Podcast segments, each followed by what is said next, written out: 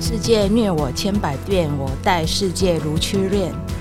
欢迎大家来到情深似海，爱如泰山。本集有预录的广告哦。本集由高雄徐泰山汕头火锅独家赞助播出。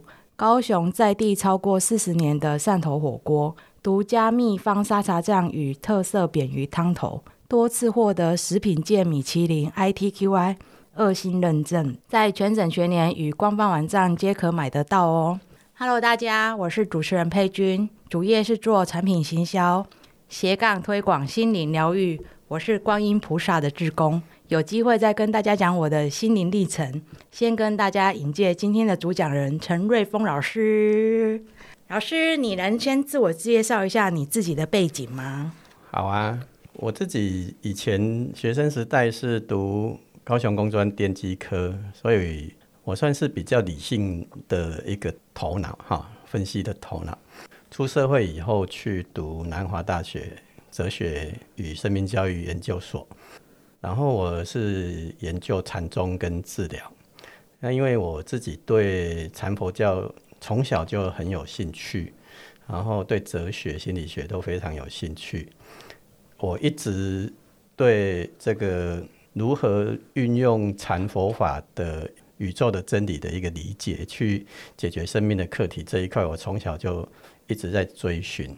那后来我。也对，发现我对占星学很有热忱，所以我自己在占星命盘上也跟过三个老师学习，然后自己现在也在教占星学，然后也运用占星命盘做智商，所以我现在算是一个身心灵的工作者。那自己也有带一个心灵读书会，哈，读奇迹课程。所以佩君常常在笑我说：“哎，我都用那个 耶稣的精神在讲佛陀的智慧。”好，那对我来讲，我是没有宗教衣服的哈，我比较不喜欢穿宗教的外衣，我比较专注在宇宙真理的探讨，所以也是我现在运用在会来讲心经哈，然后把它跟一个我自己的专长哈，三星命盘做一个结合。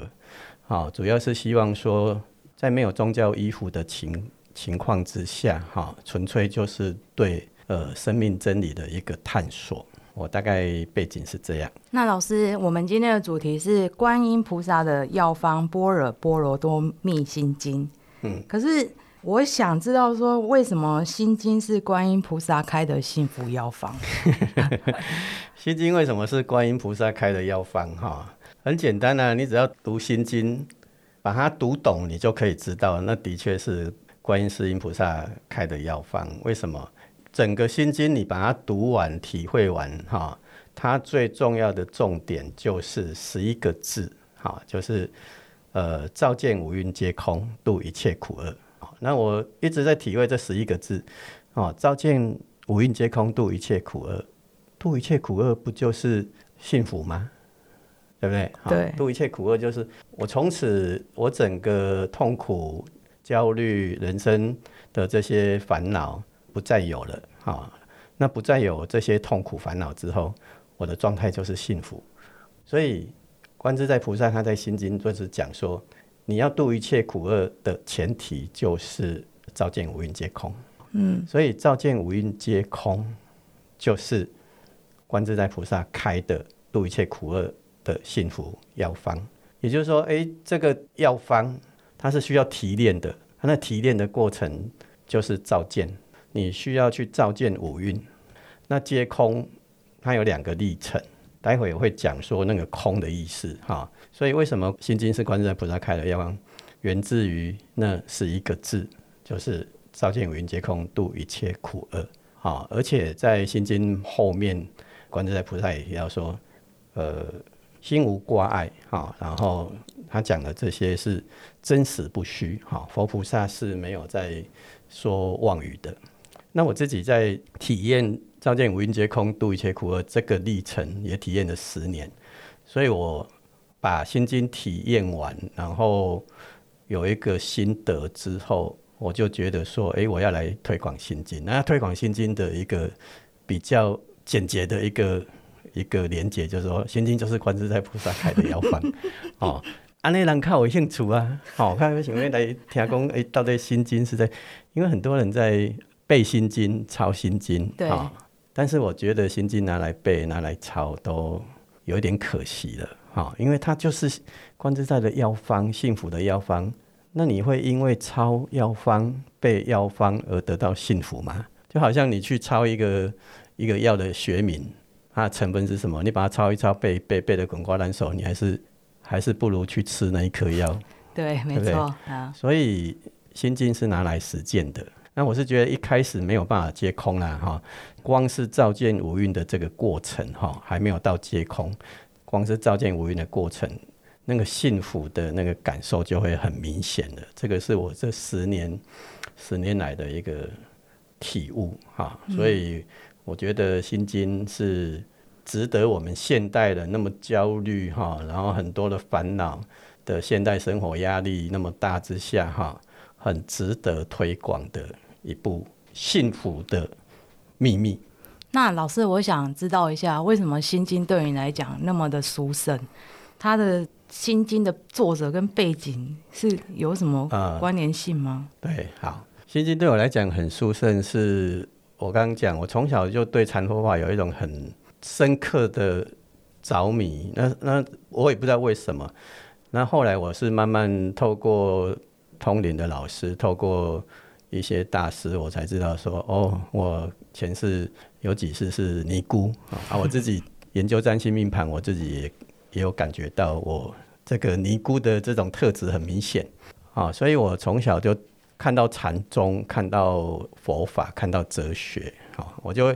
特别有感觉，在我以前还在读电机科的那个学生时代，哈，我电机读的不太好，但是我那个哲学、禅佛法，哈，都读的还蛮多的，啊，所以跟禅佛法跟心经的这个心经，我之前在去南华读哲学所的时候，我本来也是要考虑写心经的论文，那后来我的老师蔡老师，他是建议我写木牛图。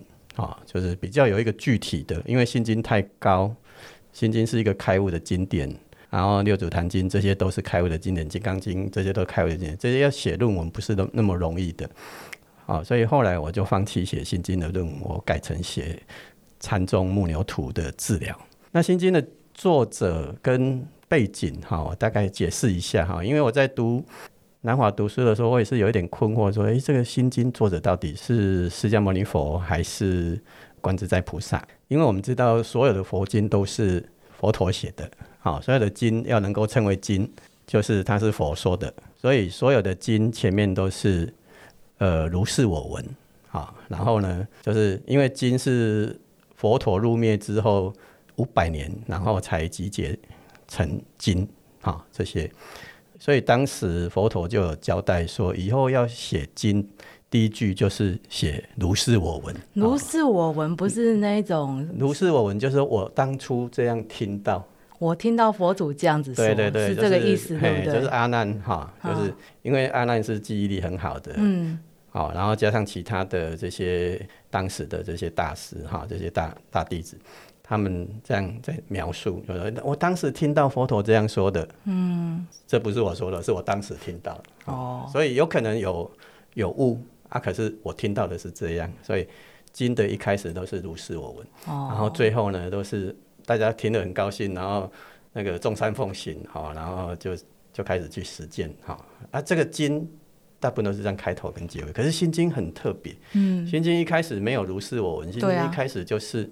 观自在菩萨行深般若波罗蜜多时，照见五蕴皆空，这些好，然后最后又也没有那个那个大家很开心的那种，就是揭谛揭谛波罗揭谛哈，这样，所以它真的是很特别。那后来我才去了解说，哦，原来心经它的版本有大概七种，七种版本，有比较简要的，还有比较详细的。那现在流传比较广的是唐玄奘的版本，它是比较简要的，所以它的前面的一些交代就省略了。那我觉得这是很 OK 的，就是因为它心经它为了要精简啊，只有两百六十个字，所以也是因为它这么精简，才在这么多版本，然后还可以现在我们流传的最广的就是唐玄奘的版本。唐玄奘是那个《西游记》里面那个唐三藏的唐三藏，唐三藏嘿，孙悟空的师傅哦哦，这个版本好，所以他一开始你这样读，你不知道他的前因后果，但是你只要去看他的其他的版本。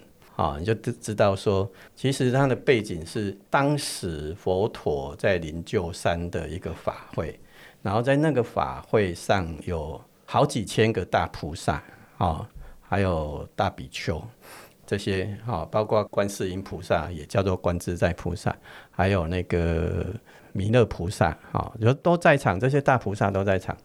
那佛陀的第一大弟子智慧第一的这个叫舍利子哈，就心经的主角里面哈，就是观自在跟舍利子。所以舍利子是一个人名舍，利子是一个人名，不是我们现在、那个、烧出来的那烧出个。来的那个舍利哈。舍利子是一个智慧第一的十大弟子哈。嗯，那舍利子就在那个法会上问观自在菩萨：观自在菩萨，我们如果要修开悟大智慧，我们要怎么修？因为观自在菩萨是何等人也哈？观自在菩萨是四大菩萨之首。嗯，啊，四大菩萨是观自在啊、地藏王啊，然后那个文殊啊，还有那个普贤，悲智愿行的四大菩萨，而且观自在菩萨也是西方三圣之一，在阿弥陀佛旁边的观自在菩萨，他前世就是佛陀的师父，悉达多太子还的前世啊，观自在菩萨就已经是他的师父。那观自在菩萨自己在前世他是呃阿弥陀佛还没有成佛之前，是一个转轮圣王。转轮圣王就是一个国王哈，但是智慧很高的国王。然后他是他的老，他是他的儿子，哦，他是他的儿子，哎、阿弥陀佛的第一个儿子就是观自在菩萨哈、所以后来阿弥陀佛成佛了嘛，嗯，啊，那观自在菩萨也也在那个那一世好像也也出家哈，那个我，所以后我的意思是说，观自在菩萨跟阿弥陀佛前世是父子，嗯，那后来就是呃成为西方三圣哈，那个阿弥陀佛，然后观自在菩萨，好，所以观自在菩萨是是古佛，嗯，他早就成佛了，但是他呃一直不忍心世间我们这些众生在受苦，所以他一直以菩萨的化身再再回来，好，成愿再来，成愿再来。对，菩萨就是成愿再来，他已经可以成佛，但是他成愿再来。所以观自在菩萨是当时这个会场，他为什么要讲心经？是因为舍利子在问他，要你想想看，一个佛的智慧第一的弟子，然后去问一个曾经是早就成佛的一个观自在菩萨，你会问他什么样的问题？你当然是会问他难得难很难得，然后你赶快要开悟成佛的那个秘密到底是什么？啊，所以他问心经在回答的，其实就是成佛的秘密，哈、开悟的秘密，幸福的秘密。我们修行的人哈、一生最高的境界就是开悟，现在叫觉醒啊，或者是说成佛。对修行的来讲是最高境界，啊但是对我们现在普罗大众这些并不是宗教修行的人，我们最渴望的不是就是幸福吗？那跟我们修行的一个追寻的一个开悟啊、觉醒是一样的啊。开悟觉醒之后就是幸福啊。那我们平常在职场、在亲子关系、在伴侣关系也是修行啊。哦，对，只是我们的道场是在这个关系里啊。那我们的生命的最终的目的就是想要幸福。嗯，所以呃，《心经》的整个其实它的最重要的目的就是告诉我们秘幸福的秘密，要怎么才能够得到幸福。那只是说当初是舍利子问观自在，他问的是要怎么修行才能够开悟觉醒。所以心经的重点就是要幸福吗？心经的重点就是告诉你幸福的秘密是什么幸福的。秘密是什么？好，然后这个是观自在的一个幸福的秘密的那个回答。那我觉得那个药方，啊，那个幸福的秘密就是那十一个字，如果你今天两百六十个字你还是啊背不起来，你就把那十六、十一个字背起来就好了。照见五蕴皆空，度一切苦厄。就就这个吗？对，所以照见五蕴皆空，度一切。照见五蕴。皆空就是幸福的秘密。照见要怎么照见？现在你现在问的就是我们后面要继续要探讨的嘛？对啊，照见五蕴皆空，为什么是幸福的秘密？那照见是是怎么样照见？用手电筒照。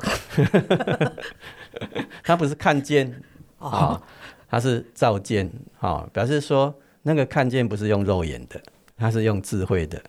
所以为什么观自在菩萨他的幸福的秘密是照见五蕴皆空？因为他是透过他的前提是透过行深般若。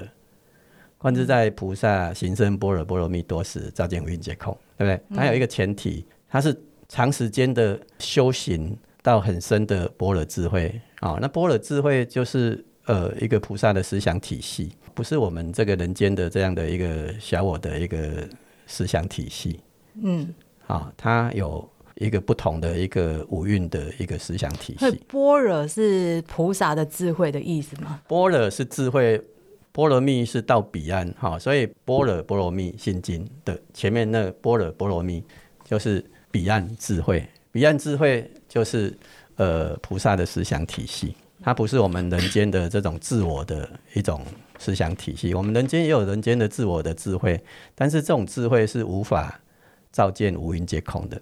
啊哦，所以他的前两句就已经把整个重点都讲完了。前两句就把整个重点就讲讲完了哦啊！你你 你如果两百六十个心经你没有办法背到很熟，你前面的那两段你一定要把它体悟出来哈。然后因为前面那个前言哈，观自在菩萨行深般若波罗蜜多时，照见五蕴皆空，度一切苦。那那个就是 我觉得那个就是心经最重要的。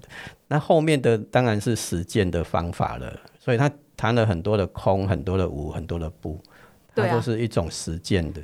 这个空跟这个无跟这个不是什么意思啊？对，这个空跟这个无跟这个不啊，心经才短短两百六十个字啊，可是空加无加不，你给它数一数，就大概超过十趴了哈。对，哎，就是大概二十几个字了哈。所以显然这个空无不哈，就是一个很重要的实修，它是要来化解掉那个五蕴。所以它其实刚刚讲说，幸福的秘密是照见五蕴皆空。嗯，好，那照见你说，哎，是要怎么样照见？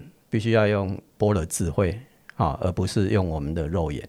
那般若智慧是需要修行历历练的啊，你可能要有一个平常的文思修啊，不管是打坐、参禅，或者是阅读经典都可以啊，就是要培养你的彼岸智慧，要有一个菩萨的一个思想体系的一个训练，这样才能够有照见的基础。五蕴是色受想行识嘛，啊，色受色受想行识它是什么？对，是什么？它是我们的整个这个世界哈，我们现在的这个世界是不是物质跟精神组合出来的一个对世界，对身心世界？对啊，五蕴就是你的身心世界的运作系统，我的身心世界的你的身心世界的运作系统，以及我的身心世界的运作系统，还有我们这个集体的身心世界的运作，它五运有个人的五运，还有集体的五运。嗯，对不对？你倪佩君有倪佩君的五运啊，我陈瑞峰有我陈瑞峰的五运啊。嗯，因为你的色跟我的色，色就是身体嘛，对。形形色色嘛，对。万事万物嘛，你经验到的生活，你的财务状况、你的身体状况、你的外在状况、你的色啊，我的色是不一样的。那你的色里面有你的受想形式，嗯，受想形式就是你的心理运作了。嗯，受是情绪感受，想是想法，行是动机，是是选择。嗯，它就是你的内在潜意识的运作。所以色受想行识，你敢你把色看成是身体加物质，还有你现在拥有的外在的一切，这叫色。那受想行识是你倪佩君这具身体之内的那些心理、心灵、精神的状态。嗯，这些加起来叫五这些加起来叫五运。所以你倪佩君的五运是蛮复杂的。形成你的倪佩君的世界，对不对？对，那我陈瑞峰的五运形成我陈瑞峰的世界，嗯，然后我们又活在高雄，对，我们又是台湾人，对，我们有台湾的五运，哦，然后我们现在处在这种 呃大陆、美国两强争夺的这个五运里面。总结，哎，我们又是一个台湾的五运，哦，然后我们又是同是一个地球的，地球又一个地球的五运，哦，所以有五运有集体的五运跟个人的五运，嗯，那它就是一个身心世界的活动的运作模式。那所以我常常会跟老公吵架，就是他的五运跟我的五运没有搭在一起。你你会吵架，你为什么会经验吵架这个色？啊、啊吵架已经是个结果了嘛？对。就是在色这一个嗯，层次了嘛。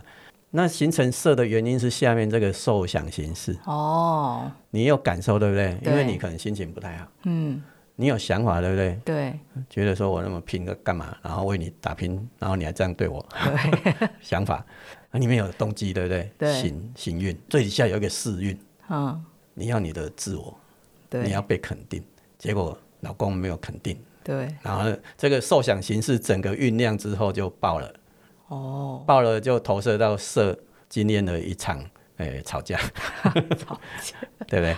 对。所以色受想行识这五蕴，它就是我们的身心系统对，运作的一种模式。那其实整个宇宙有两种五蕴，嗯，一个是自我的、个人的，个人的、小我的，嗯，以自我为中心的推动的那个五蕴，那个身心系统。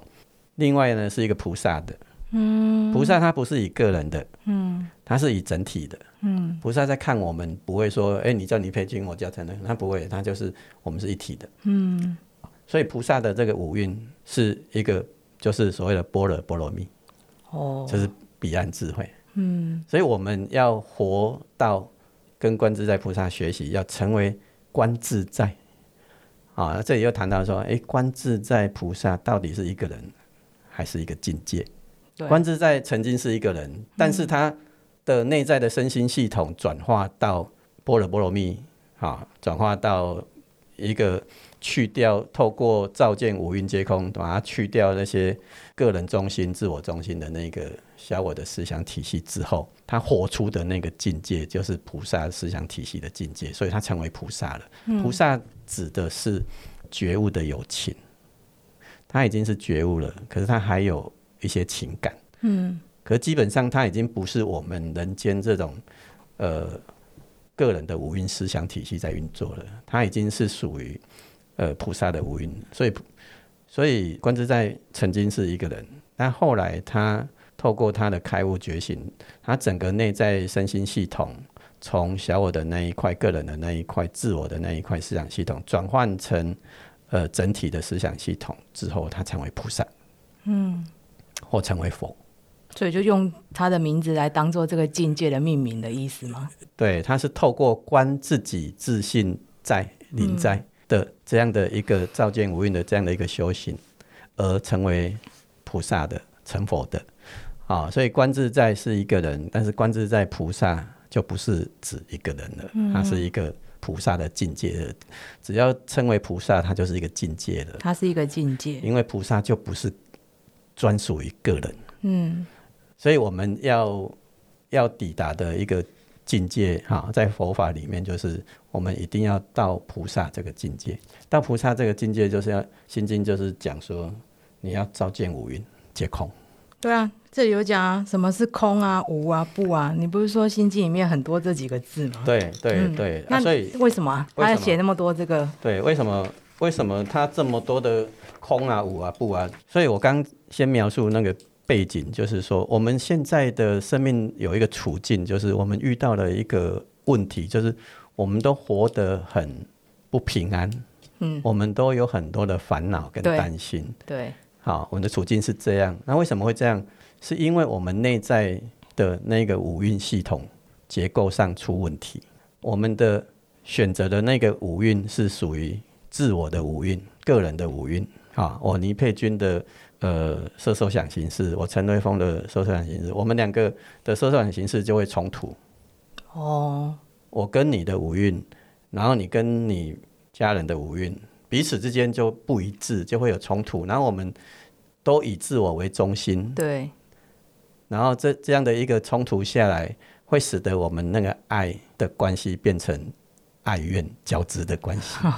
我们本来是家人，我们本来是夫妻，我们本来是伴侣，对，我们本来是亲子，我们是很爱对方的。可是后来就变成爱怨交织了。嗯，那是为什么会这样？观自在菩萨说，是因为我们的五蕴没有被照见，所以们我我自己照见我自己的有用吗？啊，别人你看没有？比如说我跟我老公吵架，我照见了我与我的五蕴，啊，结果他也没有要召见啊，那我们不是要继续吵架吗？对，这边哈，对佩君你提到这个很好，就是我们召见五运是要召见自己的五运，不是不是去召见老公的五运，也不是要去召见那个那个孩子的五蕴哦，我们是要看自己内在的小我，不是去看别人的小我。我看见我自己的小我的五对。蕴，因为是我的那个认知模式对，在让我受苦，嗯，对不对？是我那个我的那个色下面的那个受想形式，我的情绪、我的想法、我的动机、我的选择，都是我的啊，关我老公什么事？哎、可是有一些人，比如说她老公家暴她，明明就是她老公打她，她才难受、啊。是，所以这里就是为什么观自在菩萨他提出一个秘密，幸福的秘密，就是如果按照人间那样的逻辑，你刚刚讲说我我老公家暴我啊，嗯，为什么是我要照见我的五对蕴呢？啊，对啊，是，如果我去照见他的五运，就是我看到他家暴我啊，哦，那这样的方式就是我们现在正在处经历的方式啊。哦，那我就要跟他，我就要打那个什么一什么专线，对不对？然后我就要跟他那个那个拼个你死我活，然后要惩罚他。嗯那这样的结果就是我们现在的处境，嗯，大家都输了，大家都不平安。对。那有没有一种比较好的方式？那比如说我照见我的五蕴，我可能就会觉得说，哎，我好像不应该留在这个环境里面，我可能要换一个新的环境，然后就有新的出路，是这个意思吗？有可能是这个意思，但是嗯真正照见五蕴的意思是要，其实五蕴并不是观自在菩萨提出来的，五蕴是佛陀提出来的。哦，是哦，佛陀他他当初觉醒菩提树下开悟觉醒之后，他第一次出来宣说佛法，他是先讲四圣谛，嗯。苦集灭道，嗯，然后他第二次就开始讲五蕴了，那表示这件事情很重要哎，很重要。对嗯，讲五蕴很重要，嗯，就是你看为什么他把五蕴排排在第二个？第一个先讲苦，苦集灭道，苦苦是我们的普遍的现象，对不对？对。大家都很苦啊。对，那很苦的原因是因为那个五蕴，是因为你的五蕴造成的。嗯，色受想行识啊，色受想行识整个在讲什么？就是你那个色的色是一个结果了，你现在经历的这个事件，色就是事件，色是你经历的这个被家暴的这个事件，如果它是一个结果，那么原因是在下面这四层受想行识。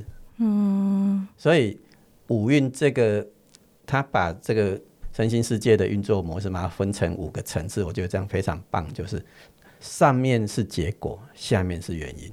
所以你要改变结果，你一定要对症下药，一定要改变原因。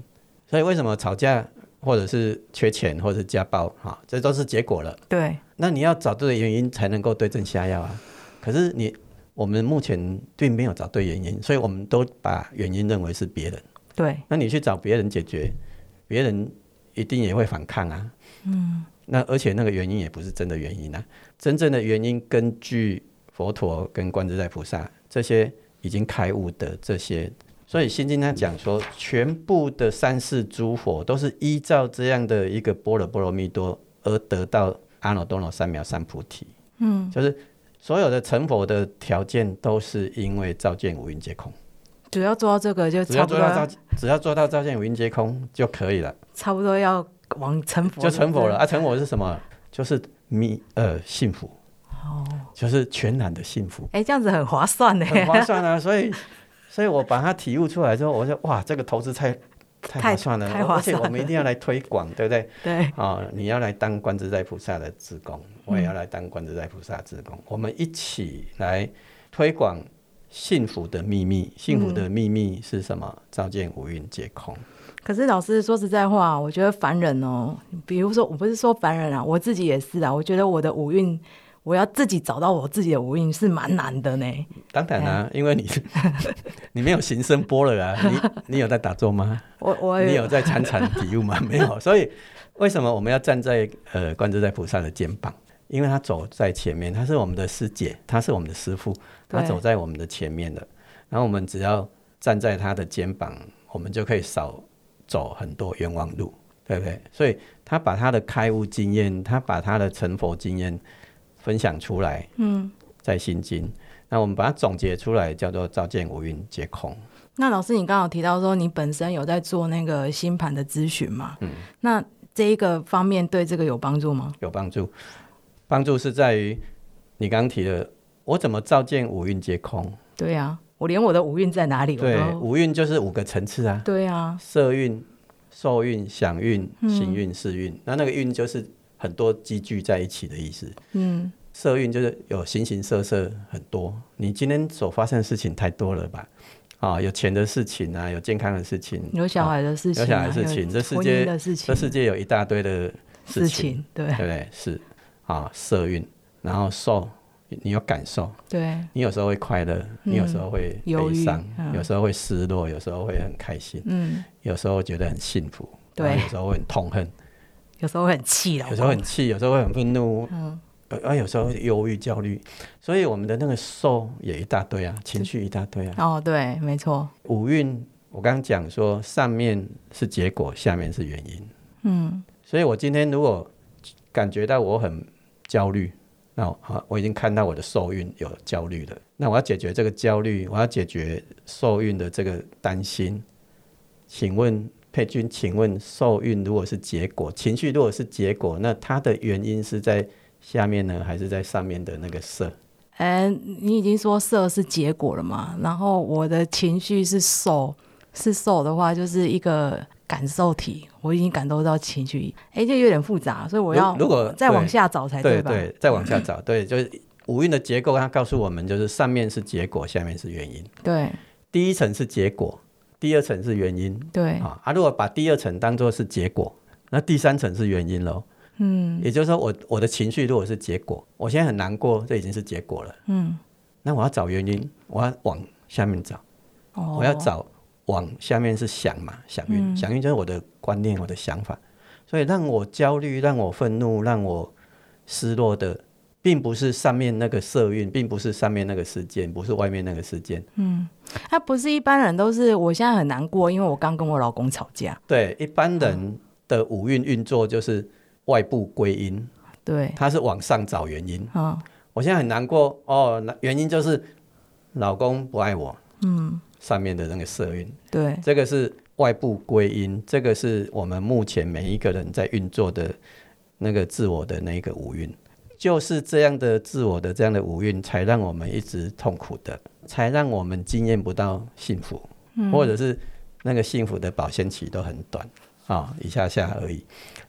那你要真正得到比较持续性的幸福、恒常性的幸福，不是无常性的幸福，那你就得照见真正的五蕴的这样的一个错误的一个功能失调的一个外部归因的这样的，它已经是失调了。我们目前使用的这样的五蕴哈，自我的这种色受想行识这种个人的五蕴已经失调了。对，这种失调是先天的，嗯，你一出生，然后进入到这个社会，这个社会本身就是一个失调的五蕴在教给你，你自己学到的那个五蕴也是失调，也是失调的，整个社会是失调的。我们现在是集体失调，所以我们我们都用这种集体失调、功能失调这种五蕴在外部找原因，对。那这样的结果就是你没有对症下药。那星盘可以帮我找到真正的星盘的功能就是它透过你的这些行星啊，比如说佩君你的土星跟冥王是在六宫，对，然后去冲那个金星三宫，那这里我就可以知道说你在职场会经验到一种一定要成功，然后你做事情很认真、很投入，然后你对自己的要求很严格，然后你在跟员工沟通的时候，这边你会把你的那个很坚持的那个冥王的意志力跟土星的那个一定要成功，一定要做好，品质一定要弄到最好的那一个投射给员工，好，投射给你自己，然后在沟通的时候，金星三宫在沟通的时候，这边你会有一些卡关的现象，所以你会在职场的一个跟员工的沟通，可能会这边会有一个九十度的冲突，嗯，所以你可能会觉得说，诶，到底是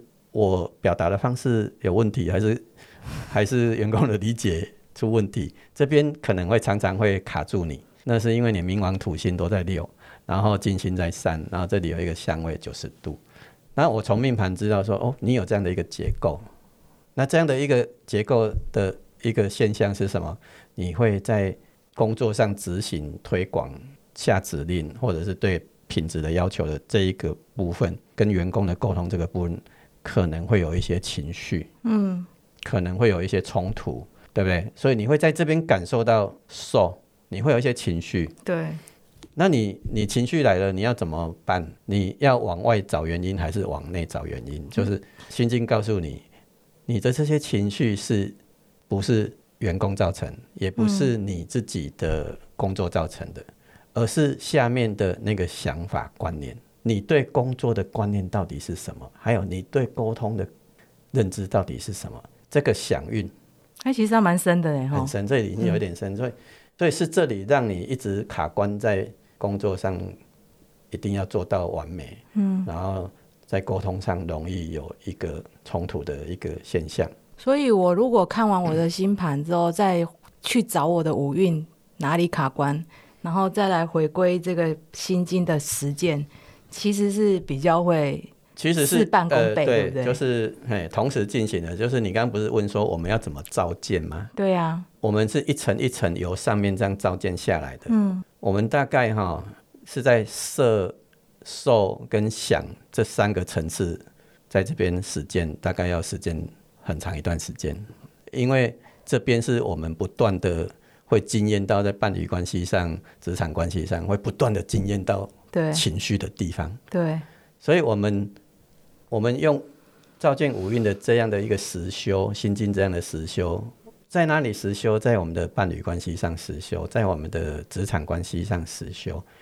我们要怎么实修？就是你，你一定会先经验到情绪。嗯嗯，对，情绪，好，就是那个受孕五运里面的第二层受孕，那是一个很重要的指标。我只要有情绪的，我就知道我这里下面有想法的问题要解决。嗯，可是我们的头脑左脑的那种惯性，就是我有情绪的我。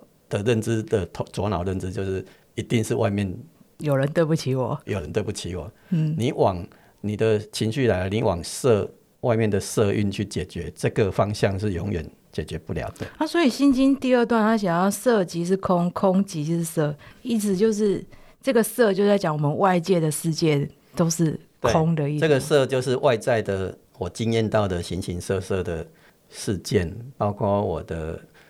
工作，我的亲子，我的健康，我的财富，嗯，这个色的意思就是人事物，嗯，人事物，万事万物，它是在外面的，嗯，那这一段在讲色跟空的关系嘛，对呀，它就是要告诉你，这个色不是固定不变的，它是会变的，那变化的原因是在受想行识，你只要把这变化的原因把它空掉，把它化解掉之后，你的幸福感就会越来越。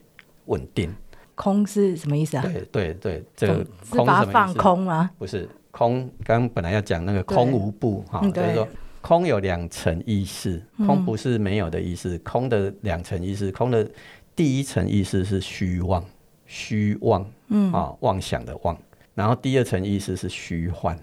那虚妄是什么意思？虚妄是错误的坚定信念，它是错误的，错误的坚，可是你坚定的相信它。是正确的。好，比如说，我相信我老公应该爱我一生一世。对，我相信我老公应该爱我一生一世。啊，结果他没有，那怎么办？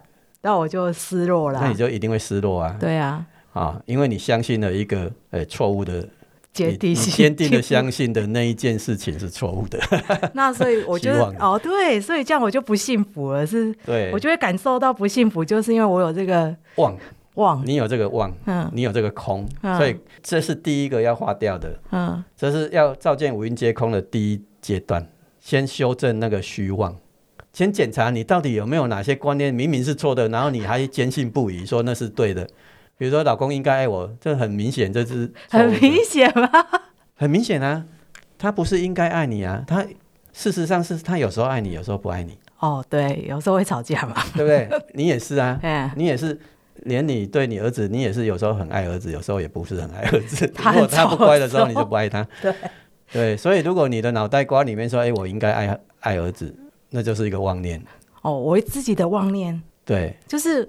那这样我不是会受苦吗？比如说，我应该百分之一百爱他，不管他怎么样，我都爱他。可是事实上，我根本做不到啊。对啊，对啊，所以我们的受苦原因的第一个第一层，是因为我们没有照见那个妄，哦，我没有照见那个空，它是一个错误的坚定信念。哦，是那一个一直让我们受苦，所以当当你的脑袋瓜出现说“我应该”、“他应该”、“老公应该”、“儿子应该”，只要这个“应该”一出来，你就知道这里是妄，这 只要“应该”这两个字，应该这两个字就是坚定的错误，坚定的错误。它就是虚妄，它就是空的第一层意思，啊，那这样子很那个呢，很就是那个对啊，很很现实呢。对，所以我们都是把虚妄、把错误当做坚定的相信它是正确的。那太不梦幻了吧？哦。就是你要幸福的话，你就得看破这个，你就得收回这个你虚构出来的那个美妙，哦，因为你的美妙就是让你掉入不幸福，所以这是对不对？这是假的，就是你那个幸福就像泡泡一样，嗯。很很短。嗯。所以刚讲那个空啊，啊两层，第一个就是妄虚妄，第二层是虚幻，就是它其实它其实是不真实，不真实的，哎，它其实就像哎泡泡啊，嗯像那个彩虹啊，像那个 雷电啊，哈、嗯，它都是一下下的，所以它不是真实的。它对，色即是空，空即是色。它的意思就是我们的 大千世界就是一个假的，对，没错。嗯，但是我们没有办法一下子说，哎，它是假的。我们先认出来它是妄的。嗯，啊，就是你看到的，你相信他事件应该这样发生的，其实为什么事件一定要按照你的期待发生呢？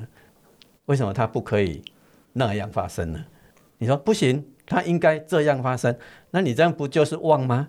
哦。对不对？不行，他一定要爱我一辈子对，不然我就不幸福，我就把我的幸福交给他的意思啊。没错，所以你这样的一个身心思想运作的时候，你就知道你那个五运是一个小我的五运。哦，这是一个小那你现在要当观自在菩萨的志工，对不对？对。你要跟我们要跟观自在学菩萨的五蕴，菩萨不会讲应该的啦，菩萨绝对没有这两个字说你应该，菩萨会说你配君，你可以选择，哦，是哦，菩萨会说。如果菩萨是你配君，然后他面对老公，他就会说：“老公，你可以选择爱我，你也可以选择这个时候并没有要爱我，因为你是自由的。哦，对不对让对方因为你现在心情不好，我硬要你爱我，那我是不是太过太过分了？嗯，菩萨一定不会很自我中心的说，你应该 听话，你三百六十五天都要爱我。菩萨的字典里面没有应该。那像我的小孩说：“哎、我觉得你应该现在去睡觉了，哦，不要再知道你那时候不，你已经不没有当观世菩萨 哦的职工了，你现在跑到去当小我的职工去了。所以我那个时候如果讲出说啊，你应该去睡觉喽，这句话不是为他好吗？怎么会就变成又是小我的呢？孩子，你可以睡觉了哦。嗯这个时间是不是要睡觉了？要不要我们一起去睡觉？你可以去睡觉了吗？啊，如果他说我不要，那怎么办？我儿子现在好会讲啊，我不要可以，那你想要做什么？就要看电视啊。好啊，那你去看啊。好，这样子好吗？啊，你觉得这样子好吗？你可以问啊，你说这样子好吗？那让你明天如果睡眠不足爬不起来，这样子好吗他？就是就是我们尽量去觉知我们那个跑出来那个用词哦，是不是应该？因为应该这两个一字一出现，后面就是准备要定罪了。哦，我说我说孩子，你应该睡觉了。没有，我还没有要睡。你怎样进规定啊？不，对是不是马上要准备定罪？所以应该后面就是跟着要定罪。哦，那这个是属于小我的五蕴，嗯，就不是菩萨的无意这不是菩萨五蕴，所以菩萨会把应该改成什么？你可以选择。孩子，你可以选择你现在要做什么，我是尊重你的，啊，但是这个后果你有没有想一下？嗯，啊，太晚睡，精神明天精神不好，然后你那个状况不好，然后我们要去睡觉，你在这边看电视，你一个人这样觉得，呃，这样 OK 吗？你可能会觉得不太 OK 啊。可是这样世界有办法运作吗？如果大家都有选择，然后大家当然都选自己想要的就好了。你现在讲到世界的运作了，我跟你讲，世界的运作就是推动世界运作的动机，并不是爱，那不然是什么？是恐惧，哦，好像是耶，对不对？嗯这个推动世界进步的动力，并不是爱，而是恐惧。嗯，因为我怕没钱，所以我努力工作。对，我怕没钱，我怕住不好，所以我们要盖大楼，我们要赚呃开名车，然后我们要弄更好的建建那个设施。嗯，其实我们都是在防范了恐惧，嗯，并不是出自爱，所以这个世界运作的机制其实是属于自我的五蕴，嗯，在运作的。自我的五蕴，它的动机其实是恐惧。那星盘看得出来吗？星盘看得出来，星盘看得出来吗。新版看得出来你的恐惧的点，嗯，是什么？好像你恐惧的点不多啦，就是工作那一块，觉得没有做到品质完美，你就会觉得不行，对你就只有那一块嘛。对，那我们不是那一块啊，我们很多块啊，我们担心没钱啊，哦，担心身体出问题生病啊，那这个各个方面的五蕴的恐惧都可以用星盘找出来之后，然后我在心经的思想去把它用心经的思想是 是用观自在说的五蕴皆空的这个，好、就是我用五蕴的这样的一个方针，五蕴是要让我幸福的，对不对？对五蕴告诉我的秘幸福的秘密就是我要对症下药，我的原因在下面，在是找出五蕴找出正确让我现在受苦的那个因，嗯是在受想行识这四层。对。这四层是潜意识的，对。所以你要真的要得到幸福，要解决问题，不是往外，嗯。是往内。嗯。所以五蕴告诉我们，我们的幸福的那个 key 那个药方是你要往潜意识下去的，所以它是一个修炼历程。照见五蕴皆空是一个修炼历程，你不会凭空得到的。他已经给你药方了，可是你必须要提炼，然后你必须要实践，然后刚好它不是靠头脑，嗯因为我们的头脑结构本身就是功能失调。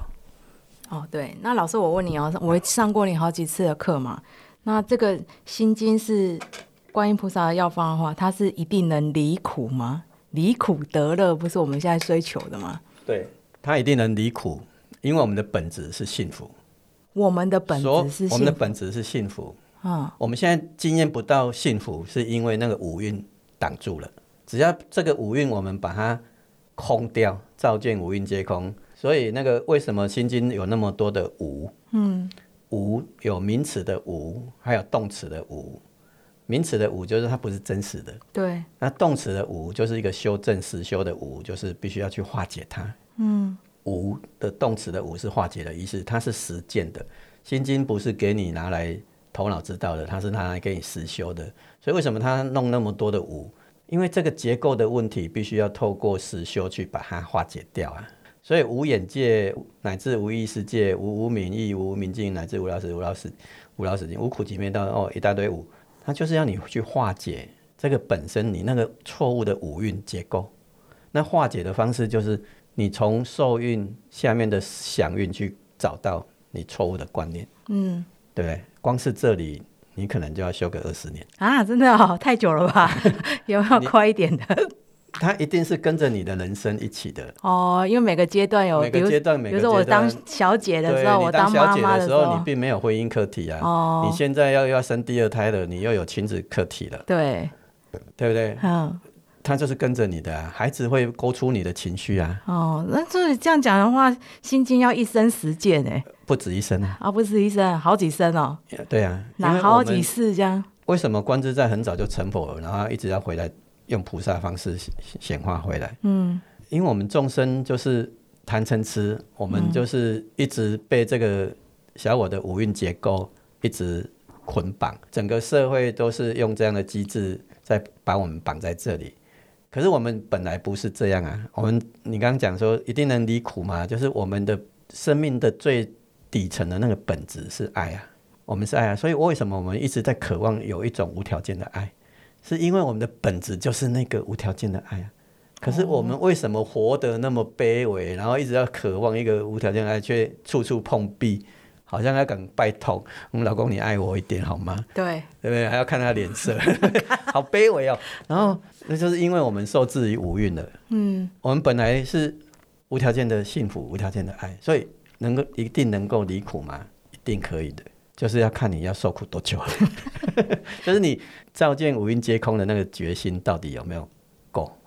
感觉要休息蛮久的，才会才彻彻底底的了解到五蕴所以这牵涉到五蕴的最底下行运，嗯，跟事运。行运是什么？行就是你的动机啊，嗯，你到底想要什么？李梅君，你想要什么？我想要这辈子，哎，在人间玩的不亦乐乎，对不对？所以如果这个只是你的动机的话，那显然。你就还不会想要活出无条件的爱，因为你还是受制于想要说这个有条件的这个这些快乐还蛮不错的。嗯，老师，我觉得今天一小时的时间实在太短了，太短了。对啊，你刚才只讲到前提，但是这个心经其实是可以用在很多生活上的部分的嘛？对，嗯，心经。